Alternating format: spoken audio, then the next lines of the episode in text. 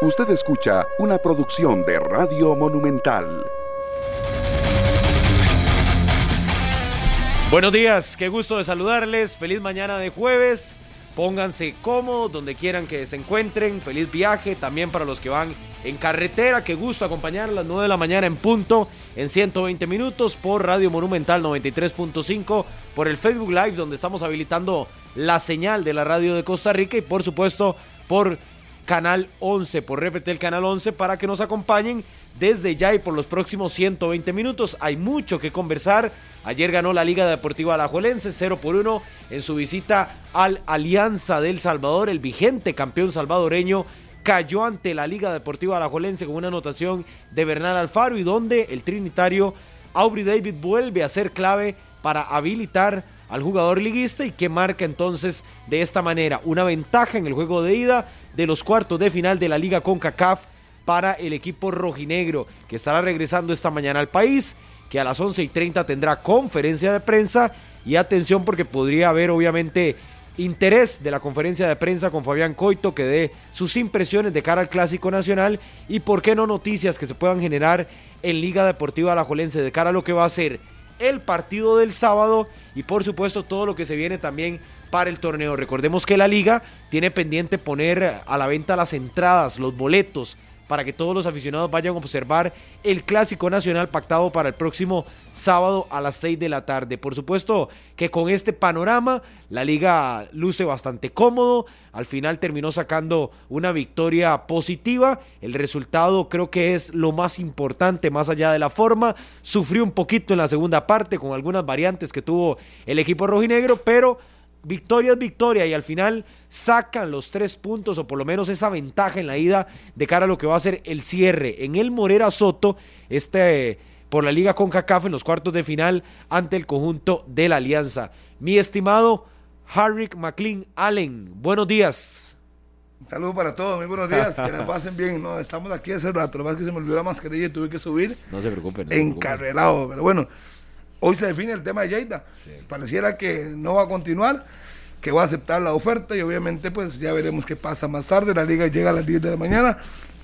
Hubo un equipo alternativo, tal como anunciamos ayer, con Ajú en la puerta. Y bueno, tuvo algunos fallos. Ajú ah, tiene que sí, sí, concentrarse. Como nervioso, ¿verdad? Se le vio. Un poquito ansioso, tal vez. Creo que más ansioso que nervioso. Sí, sí. Bueno, por lo demás, el muchacho cumplió bien, la liga ganó sin, sin desgastarse.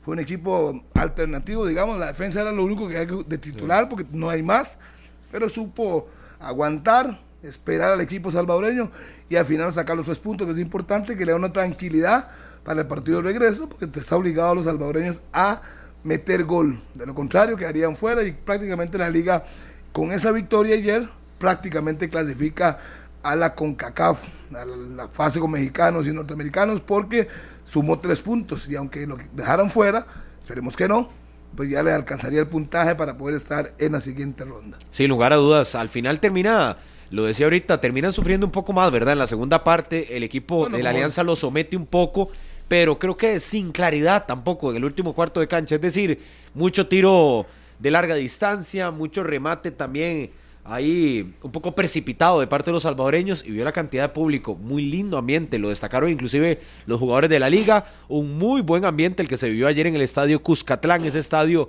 histórico localizado en San Salvador, donde se llevó a cabo el encuentro de ayer de la liga con CACAF, creo que importante también para muchos de los muchachos de Liga Deportiva La Jolense que ayer tuvieron participación, algunos ya no tan muchachos, que tuvieran ese escenario, que tuvieran esa oportunidad de probarse ante el campeón salvadoreño ante el mejor equipo del Salvador, aquel que algunos le tenían más miedo de la cuenta y que al final, ahorita, ahorita cuando, cuando, cuando, venga, le, decimos, porque al final es el mejor equipo del Salvador. Y a, y a, ese mejor equipo del Salvador, y al final se le termina ganando por lo menos en el juego de ida de la liga con CACAF. Y entonces yo creo que lo vital para la liga es consolidar la confianza de cara a lo que pueda presentar el próximo sábado en el Clásico Nacional. La liga tenía que ganar a como fuera y ayer con la fórmula de variantes, descansando algunos jugadores. En el segundo tiempo vio acción Venegas, vio acción Dorian Rodríguez, vio acción también Alexander López y con eso dosificó un poco el equipo Fabián Coito, que era claro, lo decía inclusive Alexander López después en las declaraciones que nos facilitaba los encargados de comunicación de la liga, hablando de esa dosificación, que al final fue negocio redondo. Descansaron algunos pensando en el clásico, otros como Brian Ruiz que se quedó en el país y no realizó el viaje, y que uno esperaría que en óptimas condiciones, además de la confianza de la victoria. Sí, al final de cuentas, como lo decíamos ayer, si tiene al Costa, si tiene al otro muchacho que los ponga, a Bernal, al final Bernal marca el gol, que los ponga, son parte de la liga, es que se a mí que juegan con un equipo de limitado, pero somos de la liga y tienen que responder a como lo hicieron. Y me parece que está bien, ganan, descansan figuras, van a ir taco a taco con esa prisa en el clásico, que eso es muy importante, y obligados a sumar de a tres, obviamente lo hicieron, no arriesgaron, la liga jugó cauta, sí, esperando. No tan vistosa, ¿verdad? Aunque esta liga de Fabián Coito es más resultadista que vistosa, es decir, no busca enamorar, sino busca el objetivo que al final debería ser lo más importante, que es lo que le ha costado. De nada le ha servido a la liga, jugar bien, eh, tener récord de puntos, marcar muchos goles. Si en el partido clave donde tiene que sacar resultado, no lo termina sacando y la ventaja se le termina escapando. Pablo Guzmán, ¿qué tal? Buenos días. la liga hoy, muy buenos días a todos. Hoy es noticia en lo deportivo, sí, porque ganó ayer. Eh, pero la noticia más grande está en el plano de movimientos, ¿verdad? Eh, hoy, hoy, si todo está a como se ha venido revisando, hoy sale Agustín Lleida del equipo. En teoría ese sería el anuncio a las 11 y 30 de la mañana, habrá que esperar. Pero ya tendría la liga también otro español como sustituto de Lleida. Ya listo, ya, ya todo coordinado. Eh, y más adelante, acá en 120 minutos, estaremos analizando los aportes de Lleida y cómo se tomaría esta eventual salida del gerente deportivo de la Liga Deportiva Alajuelense. Si es que se confirma que a las 11 y 30 de la mañana, de hecho, la Liga a las 11 y 30 de la mañana ha anunciado conferencia de prensa, ¿verdad? Eh, si es que se si es que se confirma esa salida. Y en el campo deportivo, la victoria de ayer es una victoria importante.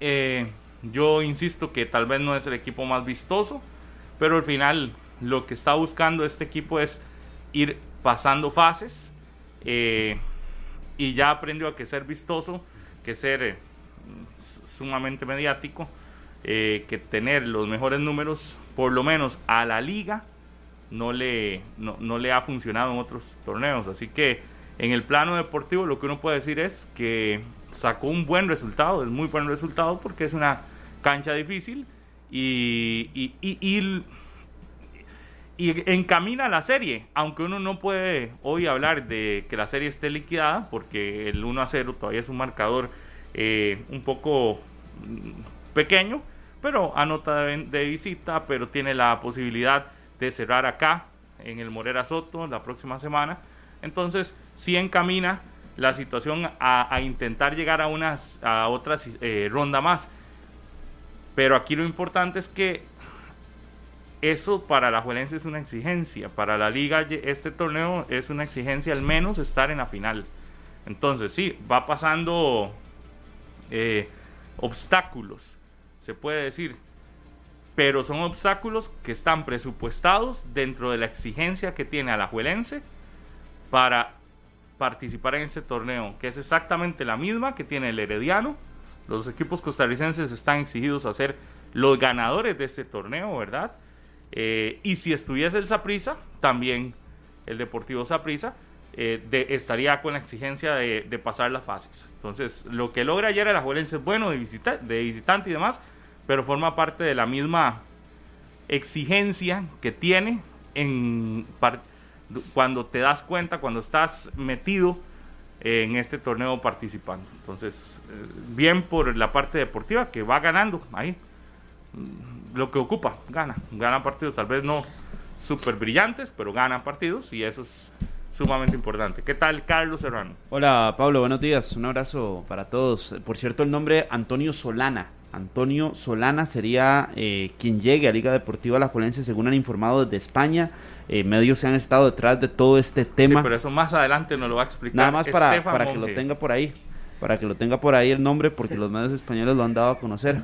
Y con respecto al partido, con respecto al partido de ayer, Usted lo dice muy claro, a la Juelense lo que tenía que hacer. Lo que el pasa terror es que, tenía ella, ¿se acuerda? Lo que pasa es que no es ningún terror. Usted vio que el equipo de, pasó el de- miedo. de- de la Alianza juega. Usted se dio cuenta de que el equipo de la Alianza tiene algo. No es que la, la liga iba a llegar, como dijo ayer Murillo, que no, no importa el Ganó. rival, no me importa. ¿Cuánto el- quedó? Déjeme saludar, no se meta. ¿Cuánto quedó? No se meta, deje saludar. Eh, que no había que, que no importaba el rival. Eh, claro que el rival importa. Ah, claro bueno. que hay que fijarse en la historia, en la trascendencia, en el peso que tiene el rival y por, supuer- por supuesto que la exigencia como tal y la obligación siempre será de nuestros equipos, de los equipos ticos, que por cierto hoy jugará también el Club Sport Herediano contra el Real España, pero no se puede ¿Cuánto quedó el omitir no sé, 1-0. Ah, ok. ¿Usted cuánto Gracias, esperaba? Usted con lo que vino a decir aquí esperaba un 3-4-0. Nunca lo Lo dije. que pasa es que. Ganó la liga, ¿no? No, no ¿O ganó yo el creo Alianza? que otra vez más no se contempla el Ah, rival. Ayer el rival juega. Y el rival, a pesar de que la liga gane 1-0, 2-0, t- lo que sea, el rival también tiene eh, su importancia. Lo que pasa es que usted aquí le quitó todos los méritos. Tendrá nombre, Carlos, pero ahí la ¿Quién cancha, ganó? Ese equipo, yo le digo usted, Nada yo, extraordinario, yo ¿ah? esperaba más. Sí, Incluso claro. se lo dije a Y en Valencia, casa, y en cuando casa. lo en los pasillos de repetir, digo, yo esperaba más de su equipo. Sinceramente se lo digo. Un equipo que no se ha acostumbrado a atacar, que juega a la contra. Y la liga lo que hizo fue invertir. Venga, atáqueme. Usted está obligado, venga, atáqueme. Exacto. ¿Y qué hizo? Es más, empezó a meter remates, digamos, más o menos desviados cuando entró Celaya. Y que Celaya está gordito, igual estuviera en su mejor forma. Y uno ve, cuando uno eh, me dicen, va a entrar Rodolfo Celaya, y yo me quedo viendo, ¿será el mismo que yo conozco? Usted es uno nuevo. Explíquele quién es Amurillo. ¿Sabe, sabe La que se le figura nota? salvadoreña, To- como- totalmente, todos lo sabemos. que no la que ayer no fue la figura. No, pues, está muy pasado. que ayer no fue la figura. Y no solo eso, Harry, que es que hay que conocer un poquito antes de dar argumentos tan aventurados o tan ligeros de que es un equipazo y demás. Porque hay que conocer. El equipo ni equipazo. siquiera, el equipo ni Dije- siquiera. dije que era un juega. equipazo, Daniel. El, el equipo ni siquiera viene jugando. Daniel, ¿me puede Entonces, responder? es claro- Dije que era un equipazo. Es claro, Carlos, de que Respóndame, por favor. la idea. Es claro ¿Sí? de que el equipo no tiene ritmo y se le notó en el segundo Ah, tiempo. sí, se lo intentó y se cayó. Entonces la liga, sin jugar demasiado, sin meterle full el pie al acelerador, entonces al final termina sacando un resultado que sí, que se le acomoda, que tampoco es una liga de derrochada de virtudes, tampoco, pero saca el resultado que le favorecía. Con eso es lo que tenemos que quedarnos, con una liga que está cumpliendo, que está yendo al Salvador. No había ganado en Guatemala, no había ganado en Panamá y ahora gana. En la fase anterior de Liga con CAF ya quedó en los octavos de final. Entonces, cuando vos ves que el parámetro se va superando y la liga al final saca el resultado que tenía que sacar ante el poderoso Alianza, campeón del Salvador, es lo que tiene que hacer. Al final tendrá que rematar la serie, y lo dijeron los jugadores manudos. No es nada, un 1 a 0. Qué increíble, ¿a Puede cómo ser- le gusta bajarle el piso a los, cambiarlo. a los equipos Yo centroamericanos. me Es concentro en lo de nosotros, Carlos. Daniel, Yo me concentro en lo de que- Costa Rica. Hay que Lo de- entender que la lo del competencia Salvador existe poca importancia me, me da si al final el equipo Sí, sí, tico, es- que es, el es que un- debería importarnos, saca el resultado positivo. Si usted quiere, es un irrespeto. si usted quiere decir, congratularse con los, importa con poco de El Salvador, los, los rivales usted, usted le vio algo para destacar al equipo del Salvador. Algo con lo cual pueda venir aquí a ganarle a la liga, que es lo que Te- debería tenía- importarnos. Pero tenía ¿qué- mayor tiene malo que él, él no le quiere O sea, dar valor no. al equipo salvadoreño, más bien. No, lo más importante es lo de Costa de la Rica. Estoy de acuerdo, por porque hay que darle eh, Pero es que- valor a- lo que hace el equipo rival. Es que ella no siempre. hizo nada. Pero ¿qué hizo, valor. Carlos? ¿Qué hizo? Dígame Yo qué le estoy hizo. diciendo que lo de ayer tiene que usted darle un valor eh, gigantesco a la Entonces- alianza, porque obviamente la liga con el oficio que tiene sacó el resultado. Entonces sí, es pero que no. Aquí cuando se ha hablado pero del. Pacific, cuando se ha hablado del el rival también del Real España, cuando se ha hablado de la Alianza de Panamá, cuando se han hablado de estos equipos a los que han enfrentado los clubes ticos, se les quita todo el mérito y prácticamente creemos que somos demasiado superiores y yo no estoy de acuerdo en que hoy hay una supremacía tan amplia como la quiere ver usted. Estoy Bueno, de acuerdo, dicha, sí, que que, hay que una está de obligación, acuerdo, está bien, de ahí. Pero, Siga no sin una de acuerdo. no tenemos una supremacía para venir a creer Siga en esa posición y siga con los temores, los, los siga. gigantes de Centroamérica. La Sí, liga ya le somos- ratificó somos- somos que tenía y más tenemos más equipo y que podía ganar. Y que, el, y que aquel coco que usted quiso que pintar, usted quiere que el ver, coco de la wow. alianza, di, no fue tal cual coco. Al final, Es con que, ambiente, con gran cantidad de aficionados. prácticamente 3-4-0 era diferente el panorama. Yo aquí le dije Para mí la liga varió y al final obtuvo un negocio redondo. Obligación de la liga ganar. Descansó, Sí, descansó a los jugadores del, para el clásico y también ganó. Hizo el negocio redondo. Cinco Carlos. jugadores titulares. Eso es lo que debería Liga centrarnos. Deportiva Alajuelense tuvieron participación. Por eso. Entonces, creo que al final Fabián Coito lo que se lleva es de que tienen en el banco jugadores que al final le respondieron. En este partido, por supuesto. Ante un rival diferente, en una cancha diferente, en un ambiente diferente, y que es lo que la liga debería y priorizó, redondear. priorizó, se lo dije aquí, ¿qué era lo más Pudo- importante? arriesgó, sí, y la alianza le pudo haber hecho Ganado. un gol, dos, tres, Sí. el ganarle, pero humillarlo, porque, pero claro, no lo hizo. Faltan seis partidos en el torneo nacional y el hombre dice, mira, yo no me voy a jugar, tengo cuatro lesionados, no voy a poner mi equipo estelar. Me imagino que el estudio que hizo previo llegó a la conclusión que podría descansar futbolistas. Harry, yo le tengo una pregunta a usted. Ay, pero mejor, si me va a terminar ya, No, no, no, ya no, es una pregunta- es una pregunta chiquitita. Pregunte, pregunte.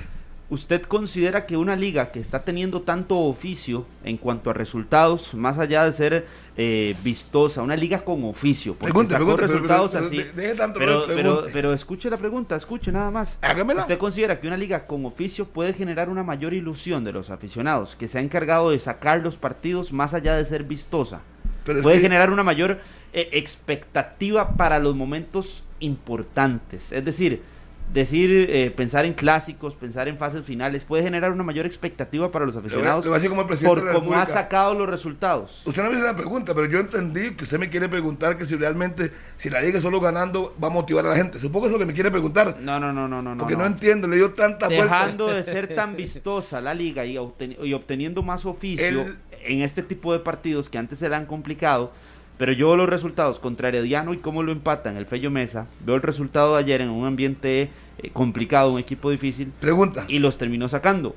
A la liga con oficio se le puede creer más que a la liga vistosa. Es que al final de cuentas el aficionado lo que yo creo es que quiere ver a su equipo ganando y llegando a la final. resultado. Jugando bien o jugando mal. No le interesa, porque si no, no habría tanta gente el sábado en el Morera. ¿Cómo Y- jugaba la liga el macho? eh, eh, feo. Resultadista. ¿Y ¿Cuántas veces ganó campeonato? Por eso, pero ¿Cuántos es que en algún momento... Así de fácil. en- Y en yo algún nunca vi el momento- estadio vacío. En algún momento la liga de Rudé, por ejemplo, lo recuerdo en el clásico, en el primer clásico del Nacional, que termina perdiendo con Saprissa 1-0, Ajá. era una liga que intentaba algo más, que intentaba ser muy estratégica, muy metodológica. Ahora esta liga tal vez no tanto. ¿Cuál debería generar una mayor expectativa? ¿La del oficio o la que Le trata voy a responder vistosa? simple. Le voy a responder simple, como diría Hernán Morales.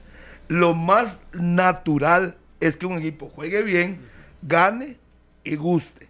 Eso sería lo más bien, pero si usted no está jugando bien, pero está ganando y sacando resultados, al final es lo mismo. Está sumando en la tabla. Entonces, obvio, obvio, le contesto por segunda vez, señor Serrano, lo, lo lógico sería que juegue bien, que gane y que guste. Pero puede generar... Pero puede ser, perdón, estoy hablando, denme chance. Ajá, pero no, en es ese momento no está jugando bien, la gente lo sabe, le cuesta, va y lo apoya, porque Sí, está ganando. Por eso, pero por el de oficio debería generar. A ver, la, la- la mía es a partir del oficio que está teniendo, de los resultados que no se le han escapado en momentos súper complicados, esta liga no debería generar más expectativa. No, no, Para no, mí no, sí no. genera más expectativa. No, aquí el- Porque hay, estaba- aquí hay un porque tema, sabe la volverá a encantar a su afición en el momento en el que regrese el título. Por eso es que si hoy lo que se confirma es la salida de Lleida de Liga Deportiva Alajuelense, estaría yéndose una de las dos caras que han sido las caras visibles de los de, de- de los fracasos alajuelenses del último de los últimos años. Totalmente. Totalmente. Porque a la gente le reclamaba lo de los técnicos, que ayer lo mencionábamos acá, que son los técnicos sin experiencia, Pablo, que vinieron a la liga y que los trajo precisamente la gerencia deportiva. Y ahora también el tema de inclusive la, la cara de Lleida. Que hay muchos, y ayer lo, lo evaluábamos, inclusive cuando abríamos la línea y le ponían calificación a, a la labor de Rudé, muchos manudos le daban una buena calificación, pero todos le remarcaron el tema de los técnicos y el tema de los títulos. Por eso es que aquí es eso. El proyecto se lo compran, pero hay dos lunares ahí. Por eso es que hay- es, es claro, entonces, digamos, hoy el, el, el punto álgido en Alajuelense es los títulos. Entonces, ¿cuándo volverá a encantar a su afición la liga? No cuando esté ganando todos los partidos 4 o 5 a 0. Eso podrá motivar para ver un buen equipo. Pero es que los golpes tan fuertes que ha tenido este, e- e- este equipo alajuelense se pueden sellar o terminar de cicatrizar en el momento en el que la liga realmente se convierta en una contendiente al título fuerte. Es que hoy sí ha sido una contendiente al título, pero todos le han ganado títulos. Todo el mundo. Entonces, es una contendiente al título, pero cuando llega a instancias de ese tipo se convierte en un equipo débil. Es decir, ¿cómo puede variar tanto un cuadro, un equipo en Alajuelense que llega disputa finales, porque muy probablemente es de los que más está llegando a instancias finales últimamente y demás. Es el equipo con más subcampeonatos. Pero con entregándole títulos a todo el mundo.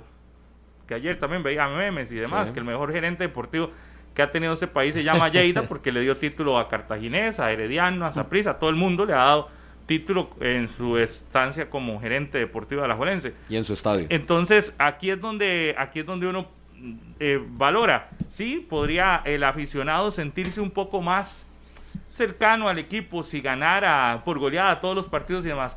Pero volver a creer, eso vuelve, se vuelve a creer hasta que usted vea a un equipo fuerte compitiendo un título nacional hasta que usted vea un equipo con la prestancia que tuvo la Liga Deportiva Alajuelense de los años 90, con la prestancia que tenía la Liga Deportiva Alajuelense de los años de Raúl Pinto en la presidencia, es decir, con Oscar Ramírez como técnico, que tal vez no ganaba los torneos siendo súper solvente. Los ganaba en ocasiones con la mínima, es decir, sí, hacía récord de puntos, pero había partidos que perdía hasta mal y otros partidos que los ganaba apenas con lo justo. La olla. Pero usted llegaba a una instancia final contra esa liga y esa liga era fuerte. No le ganaban. Entonces, a, qué, ¿a qué voy con la pregunta suya, Carlos? Mi punto es que volverá a tener el 100% de credibilidad cuando lo veas ganando bien torneos, ganando bien títulos. Hoy lo que podría hacer es usted ver a un equipo ahí, luchador, pulsador y demás, y, si golea, de todo bien, muy bonito que golee, y, si gana, de todo bien, muy bonito que gane, pero la credibilidad se recupera con títulos y con movimientos. Yo creo que Lleida es inteligente, si, es, si se confirma esta salida, Lleida es inteligente en irse, porque otro fracaso más lo, lo, lo habrían ido. ya no le daría más tiempo, ya en lugar de irse, tendría, en lugar de él de tomar la decisión de irse, ya tendría por una situación así que irse, igual que Ocampo. Ocampo está en sus últimos meses como presidente porque son las dos figuras de, visibles del fracaso alajuelense. Claramente, hay dos figuras que son las visibles, aunque no juegan, aunque no son los que votan goles, aunque no son los que salen mal en, jugadas específicas, aunque no son nada de eso, son las dos figuras más visibles. Y eso no es de ahora, no es para victimizarse. Eso ha sido siempre. Lo que pasa es que en esta ocasión han tenido mucho más tiempo, muchísimo más tiempo al frente de la institución. No es normal, Pablo. Porque, por ejemplo, vea, este, eh, como gerente deportivo del equipo, con estos números tan remalos, ningún otro gerente ha tenido tanto, tanto, tanto espacio para trabajar. Y aún con los números tan malos, pero es que ya es insostenible cualquier otro resultado que no sea título nacional. Y en el caso de Ocampo, 11 torneos con este. De momento, y hablo solo del primer equipo, que es el equipo que más, el más mediático de todos, porque sí, si, le, si le integras los títulos que ha tenido todas las divisiones y todas las, ahí no, no, no. Estábamos hablando de los de los primer equipo de los números del primer equipo. El anterior presidente, 12 torneos, 5 títulos. Casi uno cada dos torneos aproximadamente. Este actual, un título en 11 torneos. Evidentemente son números sumamente malos que, que, eh, con los que tendrá que cargar siempre. Y, y, yo creo que también su salida ahora en noviembre. Eh, Obedece un desgaste. Noviembre noviembre, es, evidente porque son las dos figuras visibles de este, de este fracaso. Entonces, en el caso de Jay también me parece que es inteligente. Si, si realmente se confirma que se va hoy, eh, es inteligente la decisión de él también, porque yo creo que él sabe que su desgaste es enorme. Y en el caso de Ocampo, yo creo que también él ya, ya sabe que... Pero igual Ocampo ya no podía... Tenía, que irse. Sí, tenía que irse, pero yo creo que igual ya es demasiado lo insostenible... Sí, el desgaste. De, su, de, su gestión con tan pocos resultados deportivos en el equipo masculino principal. porque sí, si agregas lo demás, muy bien, pero en el que más te mueve, sí. y además que tampoco es conveniente, Pablo, a nivel personal. Estamos hablando de una, de una figura que fue en otra hora política eh, inclusive con cargo de viceministro, él si está pensando inclusive más allá, también tiene que en el plano personal entender cuando de, su figura se desgasta por un proyecto que sí, que si bien en la parte administrativa, económica está bien, hay una parte humana que no te está saliendo, no puedes controlarla a la totalidad y bueno, y las decisiones tal vez por ahí no rayan en, la, en lo mejor. Entonces creo que Ocampo lo, lo asimila, como lo dijo en el, en el Saprisa, arrancando el torneo nomás, y lo sabe y dice, no, no, voy a dar un paso al frente. más allá, más allá del trabajo o el trabajo que no va a tener o que se va a ir del país, eso es secundario. Al final es una decisión personal de él, pero el desgaste que ha acumulado llega a ser también pesado para la familia, para su, su vida laboral a futuro y su vida profesional. Y creo que si alguien no lo ve eso, para reconocerlo como lo, posiblemente a Lleida, que le está llegando la oportunidad a las manos para tomar un nuevo proyecto, de ahí hay no que, hay que pensar nada. Exacto. Y en el caso de Campos, vamos a recordar que cuando llegó el primer año iniciaron un proyecto con Benito Flores que fracasó, luego cambiaron la estrategia. Hay que reconocerle que puso en orden a casa en la parte administrativa, pero los campeonatos, que al final de cuentas son los que te dan el respaldo, no los consiguió, además se le acabó su periodo, seis años en la presidencia, vendrá otro y él tiene que irse tranquilo eh, no alcanzó muchos campeonatos, más que uno. Y, el internacional. Y el, internacional, y decir, bueno, por lo menos dejar la liga económicamente estable, bien. Un proyecto encaminado. No se, puede decir que es mala la gestión, no, pero es, eso es lo, que la parte lo más importante, la parte deportiva, títulos, no Es una gestión de fracaso en títulos. Entonces, desgraciadamente, ese título no se le puede quitar cuando es uno en once. Podría ser dos en doce pero igual, son muy pocos. Muy bajos. Muy, muy, muy pocos. El promedio acá en Costa Rica para que un equipo no se le vaya... si, si en este torneo la liga no es campeón y por ejemplo es campeón el mejor equipo del momento, que es Herediano, ya Herediano le estaría igualando. Este, igualando. en la administración o campo, la liga habría sido empatada por Herediano en títulos y sobrepasada por Saprissa en cuántos? En seis. Tiene 36. tiene 36 o podría ser 37.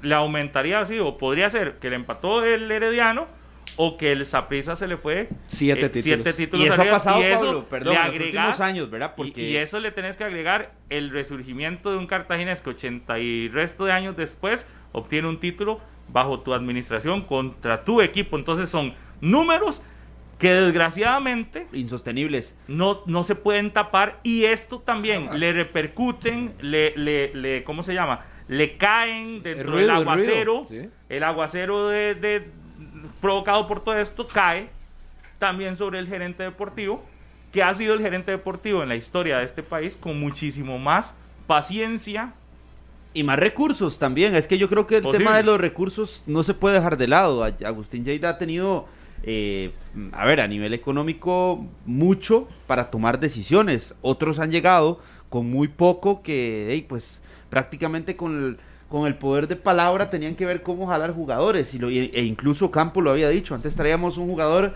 de montos bajos y ya era de el refuerzo. Hoy traen un jugador eh, como Brian, trajeron a Marcel, trajeron a Johan, trajeron, y, que ahí tiene obviamente mérito, pero ese detalle de los títulos específicamente, hay que irnos 10 años, no menos de 10 años atrás, aquel partido en el Ricardo Saprissa, el gol de Arauz, que era el choque de los 29, 29 de Saprissa y 29 de Alajuelense. De esa fecha para acá, Alajuelense solo un título, el 30.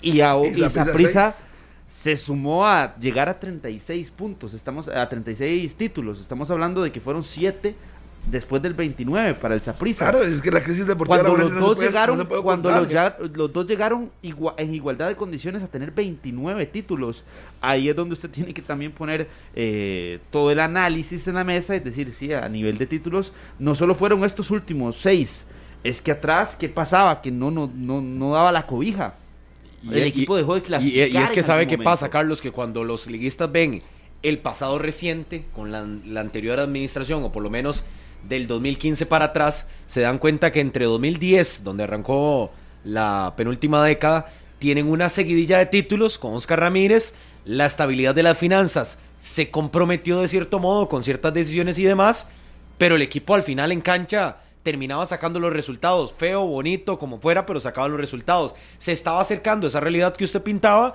y de pronto el proyecto cambia de timón, se cambia, se decide eh, dar otra voltereta y se comienza a priorizar una parte administrativa también con fuerte inversión con lo de Benito Floro, que era necesario totalmente.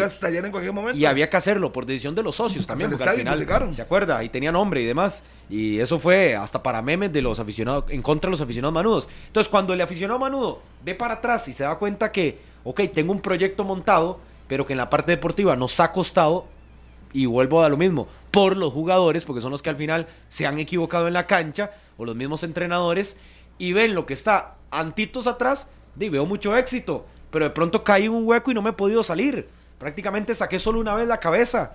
Y cuando se creía que ese título iba a llegar encadenado de dos o tres seguidos, no pasó así. Así lo había dicho Jada en una así entrevista. lo dijo el gerente y no pasó. pero es que también ha habido muy mala, ha habido muy mala hasta la forma Comunicación de, comunicar las cosas. En el Alajuelense hubo un momento en el que el presidente dijo que hasta querían ganar la Copa Chinamo en un torneo del, del, del centenario y lo que le hizo fue más presión a un equipo que por sí ya entró a ese centenario súper presionado. Cuando Lleida dice, ganamos un título y de aquí vienen cinco seguidos, usted lo que primero piensa es, mire, si esto lo dice el gerente deportivo es porque hay un...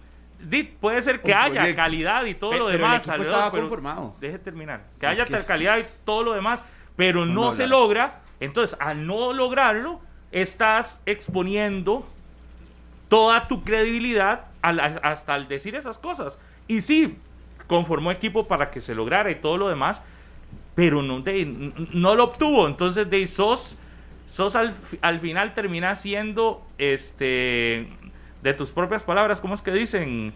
Esclavo de tus propias palabras o víctima de tus propias palabras cuando das a entender que tenés todo y que al final no lo conseguís. Entonces yo creo que también no hubo mesura en algunas eh, declaraciones. Por eso dejó de hablar. Y también me parece que, que, también no hubo mesura en el momento en el que se obtiene la Copa número 30.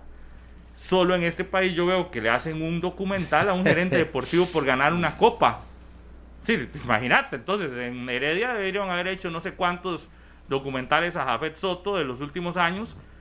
El mérito que ha obtenido, el, tener un, un, equipo que ya está a punto de, de alcanzar a otro que le sacaba mucha distancia y que ya lo tiene aquí a la par de, en títulos. Entonces, creo que hasta ese tipo de cosas no fueron mesuradas y, se movieron de una manera equivocada y eso, todo eso, ha servido para echarle más leña, más leña, más leña a la situación de que no conseguís títulos, que otros van perdiendo y que la decisión tenía que tomarse en algún momento de la salida de Lleida y, la salida de Lleida tenía que, tenía que darse porque ningún, a ningún, ningún, Harry, ¿cuántos años tenés de estar en esto?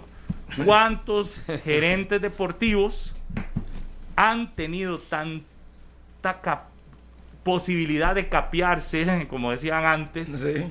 Todas estas cosas y salir parados como si nada. pero no, no, solo eso. El, único que medio, medio. que la Junta Directiva lo respalde. Ricardo Chacón, pero un año. Pero métalo con recursos. Nada más. Harry, porque una cosa es, es, que, es que lo de Jada va por las dos vías. Va por el tiempo y por la cantidad de recursos que tuvo.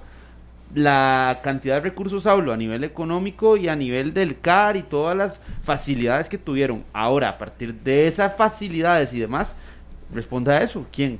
Ninguno. Es obvio, es que la liga no, es que antes de Don Joseph, la liga nunca, nunca ha tenido ah, tantos recursos. Oye, y el proyecto se lo pusieron a Lleida también para que lo desarrollara. nunca en la historia de la Juelense, independientemente de si con la plata o no, estamos hablando ya de lo deportivo, que es lo que estamos analizando. con esto nunca ha tenido tanto. Con esos números. Un año lo máximo. Por eso es año y medio lo máximo. Y creo que era Delgado en su momento, Ricardo Chacón. Por eso es que yo creo que la decisión de Lleida es acertada en el momento en el que se da. Porque además, usted tiene que leer todo el panorama. El panorama estaba complicado. A la hora en la que el principal candidato a asumir la presidencia de la Juelencia dice que su carta de presentación ante los socios es la continuidad de Lleida, pase lo que pase en Alajuelense, de una vez se arma un bloque de oposición. Un bloque de oposición que parecía impensable en Alajuelense, un bloque de oposición. Entonces ya usted empieza a ver que no es solo que, que hasta puede poner en riesgo la continuidad de trabajo del, grupo que quiere asumir la presidencia de la Liga Deportiva Alajuelense. Entonces eso lo tienen que leer.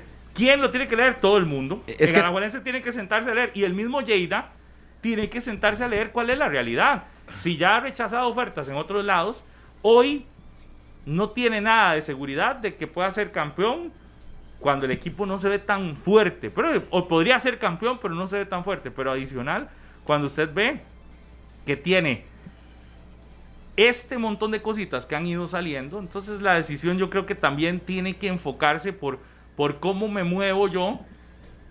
Y al final es de intereses personales. El interés personal de él tiene que sobrepasar cualquier otra cosa y, le llega esta posibilidad, esta oferta, y es buena, y esta posibilidad es muy buena allá en España. De... Pablo, nada, más me, acabo de acordar que Iván Brás eh, fue, digamos, de los que más duró, más de cinco años, tanto Mario Chacón como el final arquitecto Solís, le dieron toda Pero con resultados. Sí, ah, claro. Ah, pero es que por eso le fue bien. De, de Iván Brás era una mala historia y está marcado ahí. Yo estoy hablando de resultados, hablando de que me Pablo me preguntó quién. no, pero, sí, la pregunta mía era quién con tan malos resultados. Ah, cuando cuando trasciende cuando trasciende los aficionados, que es muy fácil ver a los, aficionados divididos si estaban a favor o en contra de la gestión de don Fernando o de, o de Agustín al, frente de Liga Deportiva Alajuelense. Pero cuando te das cuenta de eso que decía Pablo, que no me parece eh, un detalle menor, sobre todo cuando, cuando ves que de cara a las elecciones de noviembre ya hay una oposición que trasciende a los aficionados, se traslada a socios, que al final es la construcción de la institución de la liga, y entonces ya va tomando fuerza, ya te das cuenta, no solo que no estás seguro, no solo que no puedes eh, asegurarle a toda la afición que vas a tener el título, sino que el mismo proyecto no se tambalea en lo administrativo, sino en lo deportivo. Y es ahí donde entonces Agustín y por supuesto que la cabeza, en este caso don Fernando Campo, tienen que ver el espectro mayor, darse cuenta que otra fórmula, otra idea que hay moleste y que posiblemente el tema de que Lleida esté como un escudero y que nadie lo pueda tocar, no le gusta una parte del liguismo. Y ese liguismo que es no solo el aficionado, sino que al final toma decisiones para inversiones del equipo, para junta directiva y demás. Eso trasciende, por supuesto, lo que ha pasado en la liga. Las decisiones se tomarán hoy 11 y 30 de la mañana. Hay un anuncio de conferencia de prensa. Vamos a recapitular lo que se sabe hasta el momento. Hoy hay un anuncio 11 y 30 de la mañana. La liga ha convocado conferencia de prensa. Alajuelense llega a las 10 de la mañana aproximadamente al país después de eh, su paso por el partido de ayer en El Salvador. Tenemos a Andrea Aguilar en cualquier momento listo desde el Aeropuerto Internacional Juan Santa María con la llegada del equipo de Liga Deportiva Alajuelense. Tendremos también la información eh, en el momento en el que llegue el equipo acá a territorio nacional y vamos a empezar a establecer contacto con eh, gente que nos va a ayudar a comprender, a analizar lo que se daría en estas próximas horas. El primero es nuestro compañero Estefan Monge, que desde ayer ha estado detrás de la información de Liga Deportiva Alajuelense, la información de lo que se podría estar hablando. Todo esto son eh, noticias que surgen poco a poco. Estefan ayer tuvo la oportunidad de conversar con el propio Antonio Solana, quien es uno de los candidatos a convertirse en el nuevo gerente deportivo de la Liga Deportiva Alajuelense.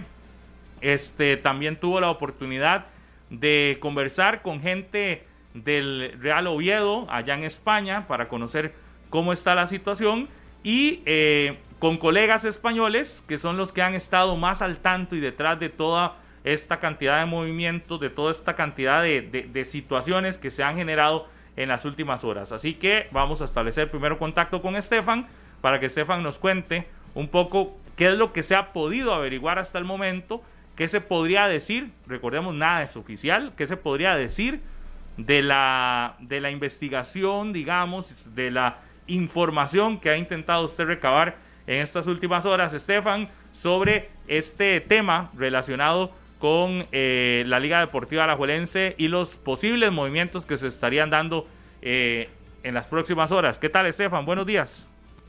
Un saludo para todos, Pablo. Qué placer estar por acá en 120 minutos con una información que comenzó a surgir desde ayer en la tarde. Ya se venía hablando sobre la inminente salida de Agustín Lleida de la Liga Deportiva Alajuelense. Sin embargo, ayer conversando a eso de las, ¿qué? 3, 4 de la tarde, con un colega español, Sergio Yepes se llama, que trabaja para una mm, eh, página que se llama Entrenadores de Fútbol de España, me informa de que el Real Oviedo está muy interesado en hacerse de los servicios de Agustín Lleida. Hay que recordar que el español ya había tenido ofertas de clubes mexicanos para trabajar en ese tipo de facetas. Sin embargo, esta opción comenzó a surgir con más fuerza y mucha gente se comenzó a preguntar dónde estaría el futuro de Agustín Lleida. Pues bueno, al parecer la oferta sí es bastante tentadora y el Real Oviedo sería su nueva casa. Ayer me informa el colega español de que hoy precisamente jueves se daría una noticia importante en Alajuelense en cuanto al futuro de Agustín Lleida y a raíz de eso comienza a surgir el nombre de Antonio Solana. Antonio Solana es una persona que conoce muy bien eh, la metodología del fútbol, investigando un poco de su currículum, ha trabajado incluso en la Real Federación Española de Fútbol y tiene un grupo, por ejemplo, de profesores que también han trabajado a su lado en cuanto a la obtención de títulos de entrenadores. Entonces, sabe muy bien, por ejemplo, cómo desarrollarse en ese tipo de facetas, sabe muy bien cómo trabajar en educación física e incluso ha trabajado o trabajó más bien en el área de metodología del Sevilla entre los años 2009 y también 2017 y también trabajó en el Departamento de Ciencias del Deporte del Real Valladolid entre el 2018 hasta el 2020. Incluso hace un año, en agosto del año pasado, estuvo dando asesorías en el Deportivo Saprissa, que ojo, mucha gente comenzó a cuestionar eso en las últimas horas de que si es que están contratando a alguien de Saprissa, pero no es así, hay que mencionárselo a todos los oyentes de 120 minutos, él no trabajó directamente con Saprissa, sino que más bien les brindó asesorías en cuanto a metodología de fútbol el año pasado. De acuerdo con la información que suministra por acá el colega Sergio Yepes, le informa Antonio Solana de que el elegido es él, para asumir como director deportivo de Alajuelense, que ya el trato está cerrado y que incluso si no pasa nada más, digamos que no se arrepientan de última hora, estaría llegando entre el 25 al 28 de septiembre, es decir, como que van a dar una especie de espacio mientras se da la salida y todo este movimiento de Agustín Lleida para que Antonio Solana pueda llegar al fútbol de Costa Rica. Dice Sergio Yepes que él conoce muy bien a Solana, que son de la ciudad donde ellos viven, y que incluso conoce hasta su sobrino. Yo mismo le escribí a Antonio Solana, ayer me, me pasaron el contacto y yo aquí lo estoy revisando, de hecho, y lo que me indica Antonio Solana fue, fue lo siguiente, estaría encantado de atenderte, pero me gustaría que entiendas que a este momento no puedo dar noticias al respecto ni puedo realizar ninguna entrevista porque las negociaciones todavía se mantienen. Entonces, hasta que no esté físicamente presente, él no quiere brindar ningún tipo de información eso me da a entender Pablo y amigos de 120 minutos que no lo está confirmando, sin embargo tampoco lo está descartando. Estefan. por último, sí señor. Hay algo claro. Él le dice que las negociaciones se mantienen. ¿Significa esto que hay acercamientos? Tenemos, ajá, que hay acercamientos con el señor Solana. E, e, es así, e, es, lo que ya uno puede, puede, puede eh, no sé, eh, eh, entender de lo que le dice el señor Solana a usted, que sí ha habido acercamientos y que sí hay negociaciones. Por lo tanto, eso sí podríamos decirlo, que es el propio Solana el que se lo está ratificando. Correcto, correcto. Sí, no, definitivamente así es. El acercamiento con Antonio Solana ya está. Aquí yo tengo el mismo mensaje y es lo que me indica es eso, que por eso, por esa misma razón, todavía no se puede referir, o sea, al 100% en cuanto a cómo está manejando la negociación.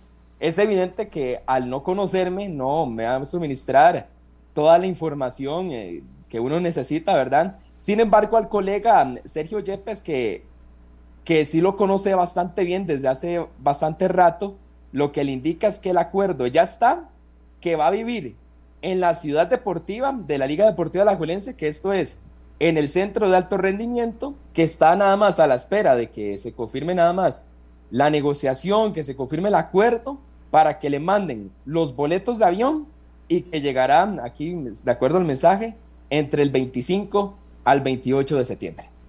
En este momento entonces lo que tenemos claro es que la posibilidad de Lleida en el Real Oviedo es realmente muy cercana, eh, que ya en teoría, de hecho el periódico La Nación hace algunos minutos ha publicado una noticia de que ya Lleida habría aceptado esa opción de, ser eh, gerente allá en España.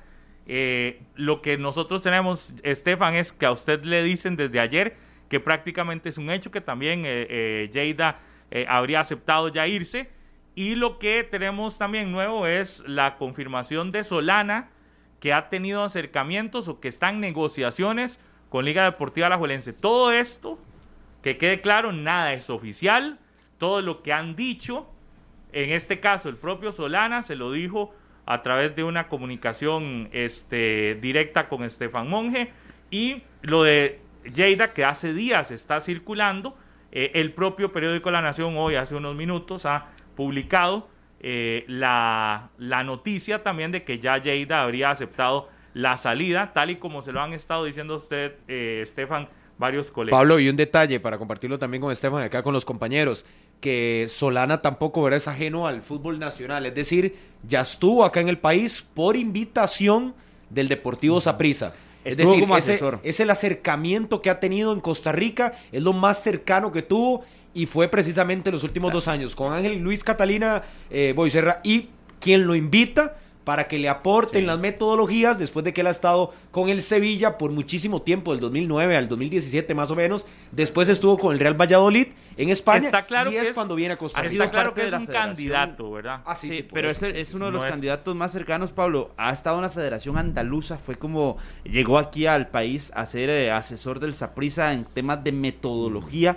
de metodología. Y aquí para el tema de Agustín Lleida, Enio Cubillo, que ha sido uno eh, de sus principales amigos en Costa Rica, publicó hoy en sus redes sociales 2016 en Pachuca. Eh, mm, e hizo una especie de, storytelling de lo que ha sido el paso de Agustín Lleida en nuestro país, eh, colocando algunas fotografías y el último mensaje era éramos felices y lo sabíamos con una foto de Carevic, Mario Costa, Jada y, y, Enio Cuillo, que también sigue siendo parte de todo el movimiento que se genera. 9 y 46, gracias Estefan por esta información entonces que se ha generado en las últimas horas en Liga Deportiva Alajuelense. Estaremos muy al tanto, muy, muy pendientes de eh, lo que se hable en pronto. Insistimos, lo de Solana, él mismo nos ha dicho que es un candidato. Podría ser que haya más candidatos, evidentemente eh, y la posibilidad existe. Gracias, Estefan. Con mucho gusto, Pablo. Buenos días, a las órdenes. Gracias. 9 y 47 en la mañana. También hemos pedido la participación de exdirigentes alajuelenses que nos puedan hacer un análisis de lo que se viene, el movimiento eh, que tanto ya se ha hablado en las últimas horas, el movimiento de la posibilidad también de cambio de mando en Liga Deportiva Alajuelense y cómo explicar el momento ya dirigencial que está eh, que estaría moviéndose en el cuadro Manudo y ya tenemos Harry al primero, ¿verdad? Claro, don Raúl, eh, don Raúl Pinto, expresidente de la Liga Deportiva La Julense, para conocer su criterio de todo lo que se ha dado en tres días. Todo, sí, ya llevan varios días, ¿verdad? De que se ha estado moviendo la situación de la eventual salida de Lleida y demás. Así que, don Raúl, primero un gusto saludarle, muy buenos días. Qué difícil de opinar desde afuera, me imagino, pero, pero también usted no es ajeno a, escuchar, a ver, eh, a, estar al tanto de lo que los aficionados manudos eh, exponen, dicen. Eh, y en las últimas horas, después del anuncio de Ocampo, de que evidentemente se saldrá de la presidencia, después de lo que se ha dado en movimientos que estaban en contra de la continuidad de Lleida como gerente, qué momentos también tan complicados ha vivido eh, la liga en esta otra parte. Y, obviamente todo lo hemos visto desde afuera. ¿Qué tal, don Raúl? Sí, eh, un saludo Pablo y a, y a, Harry también, este, y a todos los que están en cabina y así como los oyentes. Pues es un golpe definitivo para, para la institución, la salida de Lleida, de Agustín, porque eh, definitivamente él es el creador de la estructura que en estos momentos tiene Liga Deportiva La Valencia en Liga Menor. Hay que saber que el CAR es eh, el diamante de la corona y este, él lo, la ha estructurado, es, la que, eh, es el que le dio forma a, a, esa estructura. Entonces, eh, es muy importante pues el, el tratar de que él se mantenga porque este, es como cortarle la cabeza a esa estructura, ¿verdad? El creador. Ahora, si es, es eh, pues eh, no hay manera de sostenerlo y se va, pues ojalá se traiga a una persona con los atestados para eh, seguir manteniendo esa estructura y si es posible mejorarla, porque para mí la estructura ha sido muy este, exitosa y este, lo vamos viendo cada vez con entrada de más jugadores este, jóvenes a, al primer equipo y eso es muy importante. Eh, normalmente al año puede ser eh, la entrada de uno o dos jugadores y eso es lo que estamos obteniendo este, con el CAR. Eh, tal vez hay que darle más oportunidad a los jóvenes, pero yo creo que esa fabriquita que nosotros tenemos es importante tenerla bien aceitada y con una persona a la cabeza este, que realmente este, sepa de, de, de, lo que son las ligas menores. Don Raúl, nos permite un minuto porque tenemos información que en este momento está llegando Liga Deportiva Alajuelense al país. Nada más un segundo para hacer contacto con André Aguilar, que se encuentra en el Aeropuerto Internacional Juan Santa María. André. Clásico. Estamos, sabemos que es un partido Gracias, Pablo. aparte. Buenos días, eh, Pablo. Amigos de 120 minutos. Deben desde la lucha es un partido completamente diferente como Estamos con Minor. Minor nada más para observar por este sector. Aquí la llegada del equipo rojinegro. Estamos totalmente en vivo en 120 minutos. Ahí vemos a Celso Babor. Eh, don Gonzalo Sigliuti. Don Gonzalo, ¿qué análisis hacen de esta victoria contra el equipo de la Alianza? Buenos días. Buenos días. Bueno, se ganó el primer tiempo y hay que estar muy tranquilos. Este, un partido sumamente difícil, bueno, esperando poder cerrar en casa, pero ahora preparándonos ya con, mentalizados en lo que, se nos viene para, para el, clásico, el clásico fin de semana. Sí, el clásico trascendental, fundamental para ustedes, ¿verdad? Sí, sin duda, todo partido es trascendental para la liga y sin duda que los, clásicos son partidos especiales son, son lindos de jugar. Así que bueno, a recuperarnos y, estar con, con todo para el fin de semana. Gracias, don Gonzalo. Asistente técnico de la Liga Deportiva La Jolense. Estamos en vivo en 120 minutos. ¿Cómo está, don Fabián? Un placer saludarlo. ¿Qué tal el análisis de esa victoria ayer contra la Alianza? Bueno, muchas gracias. Este partido duro, como imaginábamos, este, fue, cambiando el dominio un poco del juego y aprovechamos nosotros cuando, cuando nos correspondió convertir, marcar la diferencia, después la supimos cuidar y también cuando ellos comenzaron a, desorganizarse para buscar el empate, que sucede en el juego muchas veces, pudimos haber convertido algún gol más que nos hubiera dado más tranquilidad, pero venimos muy, muy contentos por el resultado y bueno, ya pensando en lo que tenemos por delante. Se ha movido mucho, ustedes estaban fuera del país, pero se ha hablado de la, de la conferencia de prensa para las 11 y 30, la, posible salida de Lleida y antes del clásico. ¿Cómo, ¿Cómo ustedes valoran todo esto que se está generando alrededor de la Liga Deportiva Alajuelense, don Fabián? Bueno, como tú decís, yo estaba fuera del país, no sé muy bien la movida y recién ahora me voy a entrar realmente de todo el tema de Agustín. Y bueno, este, si, es, si es así como tú decís, bueno, eh, que sea lo mejor para Agustín, por supuesto, se lo merece. Y, el club que, continúe por el sendero que él también ayudó mucho a, marcar y que también ha sido muy importante para esta realidad que es la institución. ¿qué tal? buenos días. Eh, vamos a ver, con otros técnicos, los aficionados de Alajuelense criticaban de que Alajuelense eh, era vistoso, pero los partidos importantes no los ganaba. Con usted, como que no es tan vistoso la liga, pero que ha, sacado buenos resultados. ¿Ha priorizado usted eso, el, el resultado más allá de cómo juega el equipo? Eh, yo creo que es, difícil conseguir resultados sin, sin jugar bien. Por ahí jugar lindo pasa a ser algo un poquito más subjetivo y va en, función del paladar del aficionado. Sí, yo quizá priorizo un juego un poquito más vertical, sin quitarle a lo que la liga tiene incorporado, porque la esencia de un equipo la dan los futbolistas y los futbolistas ya tienen una característica determinada. Pero puede ser que, pese a que ahora ganando digo lo mismo que cuando no nos tocó ganar, con poco trabajo. O sea que también tampoco hay mucho, sino que yo le he intentado dar continuidad a todo lo que ya trae la liga de años anteriores. Don Fabián, volviendo al tema de, don Agustín, ¿cuánto podría perder la Liga Deportiva Alajuelense con una posible salida del gerente que ha armado este proyecto y que ha traído tantos jugadores, tantas figuras de renombre también a la institución? Mm, bueno, yo soy muy nuevo en el club como para darte una opinión de ese tipo. Este, lo único que te digo es que es una persona muy importante en la institución y gestor de toda esta realidad que, es el club. Así que bueno, eso lo veremos con el tiempo. El, equipo para el, para el sábado del clásico, ¿cómo lo vea? Físicamente, la parte anímica y demás. Bueno, anímicamente estamos muy bien por lo que logramos y por lo que es el partido que tenemos por delante. Desde el punto de vista físico, lógicamente que aquellos que jugaron ayer están con, un poco de, cansancio y bueno, nos vamos a dedicar a recuperar bien el equipo, a, armar el plan de juego y a preparar el partido que como tú decís, ya, ya de por sí nomás el rival y, y lo que significa el partido ya es una motivación grande. Las expectativas con los muchachos que están lesionados, lo de Ian Lawrence, lo de Ian Smith, lo del Pipo González y el propio Yael López, ¿estarán para el sábado contra Zaprisa? Y lo voy a saber ahora cuando llegue al complejo, que ahí este, quienes se, quedaron con ellos, ahí nos van a dar el informe. Posiblemente alguno de ellos pueda estar. Perfecto, gracias don Fabián Coito el técnico de la Liga Deportiva Alajuelense. Estamos en vivo acá en 120 minutos. Podemos irnos por este sector, Minor, nuestro compañero camarógrafo, totalmente en vivo acá en el canal 11 y en Monumental, la radio de Costa Rica. Vemos la salida de la liga. Vamos a ver si podemos conversar acá con otros jugadores. Aquí, eh, aquí está Erika Balseta.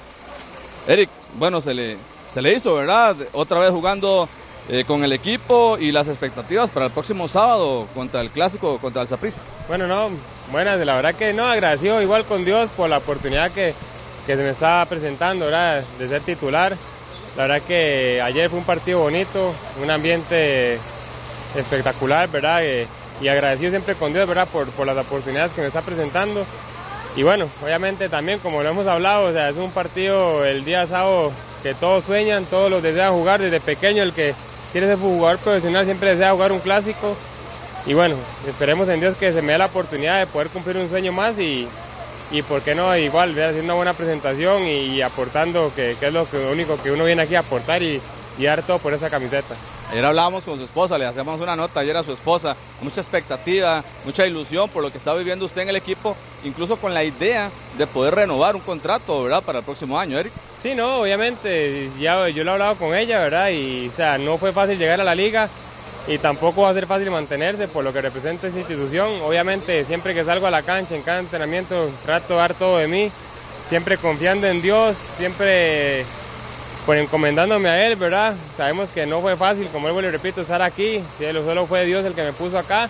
Y bueno, eh, yo sé que la expectativa es parte de mi familia, de mi esposa, también la, la familia de mi, de mi, esposa están, yo imagino toda una casa llena, ¿verdad? De, de manudos y, y, bueno, esperando en Dios que, que se pueda dar un resultado positivo que es un partido completamente diferente, es otra historia, ¿verdad? Es otro, otro partido, otro, otro campeonato aparte. Eh, y esperando en Dios salir con todo, ¿verdad? Que es lo primordial. El equipo está completamente motivado y esperando el día sábado. Se anuncian noticias para hoy en la liga, a las 11.30 de conferencia, posible salida de Agustín Lleida. ¿Esto también influye para ustedes en, el equipo, en el plantel y evidentemente con esos objetivos también de, quedarse más tiempo en la institución, Eric? Bueno, la verdad que, que eso sí, yo conozco poco a Agustín, ¿verdad? Eso ya como un tema un poquito más administrativo Obviamente lo que conozco a Agustín lo ha hecho bien, ¿verdad? Obviamente él tomará la decisión que tenga que tomar, eh, los directivos y bueno, sea lo que sea, será, será, será bienvenido. Obviamente yo siempre trato de trabajar y, y poder caer en gracia con las nuevas personas si es que llegan, ¿verdad? O con el mismo Agustín, ¿verdad? Que, obviamente uno está buscando una, una renovación, una, un, ampliar el contrato y estar mucho tiempo más acá. Gracias, Eric. Gracias a ustedes. Gracias. Nada más aquí con Daniel Zanabria para confirmar la conferencia de prensa a las 11 y 30, encargado de comunicación en Liga Deportiva Alajuelense. Eh, estamos confirmados 11 y 30 en el CAR, conferencia de prensa. Daniel, buenos días, estamos en vivo en 120 minutos. ¿Qué tal, Andrés? Buenos días a todos los compañeros también de 120 minutos. Eh, así es, en hora y media hay noticias en el Centro de Alto Rendimiento para que estén pendientes ustedes como medio de comunicación. Los aficionados también a través de nuestro Facebook vamos a estar en vivo. Así que nos vemos ahorita en un ratito, Andrés, nuevamente. Podemos descartar que no es una conferencia con el técnico Fabián Coito, Daniel. Te puedo decir que si es un tema deportivo, eh, obviamente no voy a decir de qué es, pero sí es un tema que tiene que ver con, con la parte deportiva de la institución. Gracias, Daniel. Gracias y nos vemos ahorita, André. Perfecto. Daniel Sanabria, encargado de comunicación en la Liga Deportiva Alajuelense. Pablo, Harry, Carlos, Daniel, compañeros, ha llegado de la liga un poquito atropellada, así la llegada luego de esa victoria de 1 por 0 ayer frente al cuadro de la Alianza del Salvador con gol de Bernal Alfaro. Detalles entonces, ya ustedes lo escucharon, 11 y 30 totalmente en vivo en el CAR. Movimientos en la Liga Deportiva Alajuelense y en la parte deportiva. Pablo y compañeros. Gracias, Andrei. Las 9 y 59 de la mañana. Le agradecemos también a don Raúl Pinto estos minutos que nos, que nos estuvo esperando, porque evidentemente la llegada de la liga eh, era muy importante escuchar qué, qué se da. Eh, don Raúl, después de escuchar ya que llega el equipo, este, que evidentemente el equipo no está enterado de lo que se pueda anunciar hoy, o podría ser que está enterado, pero eh, que no se va a hablar. Usted nos decía ahora que no se puede descartar que el, el, aporte que le ha dado Lleida en estos años a Liga Deportiva Alajuelense. Pero no ve usted equivocado el momento en el que se le da tanto protagonismo a Lleida. Lleida es el, propulsor de muchos de los proyectos que están ahorita, pero antes lo hacía menos mediático. En el momento en el que le dan protagonismo, en el momento en el que le ponen las cámaras de frente, en el momento en el que le dan toda esta, toda esta eh, peso, como que el trabajo de él se enfoca únicamente para la gente en lo que haga el primer equipo y queda de lado lo otro que es lo más importante, que es de lo que usted nos habla, del aporte que se ha dado en divisiones menores y demás. Esto creo que deja un aprendizaje en la institución también, ¿verdad? Como no necesariamente la figura que viene a estos proyectos tenga que ser la cara más visible del equipo. No sé si, si, coincide conmigo, pero me parece que ahí uno encuentra un error claro de comunicación a la, a la hora en la que le dan este esa, esa, esas, e, esa obligación de ser la cara de las derrotas, de las victorias, pero en este caso de más derrotas que tuvo a la Juelense con el primer equipo.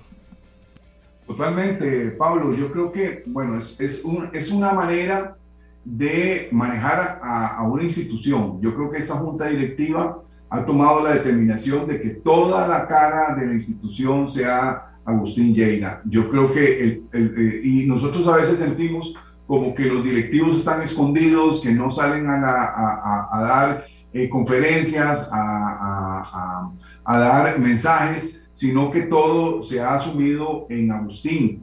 Eh, no sé si la nueva persona que viene, porque yo creo que va a haber un cambio, este, porque si no, no se hubiera contactado a otras personas, entonces, este, eh, y no van a hacer una, una presentación o, o, una llamada este, para decir que Lleida sigue, ¿verdad? Yo creo que tiene que haber un cambio, para eso están llamando a la prensa.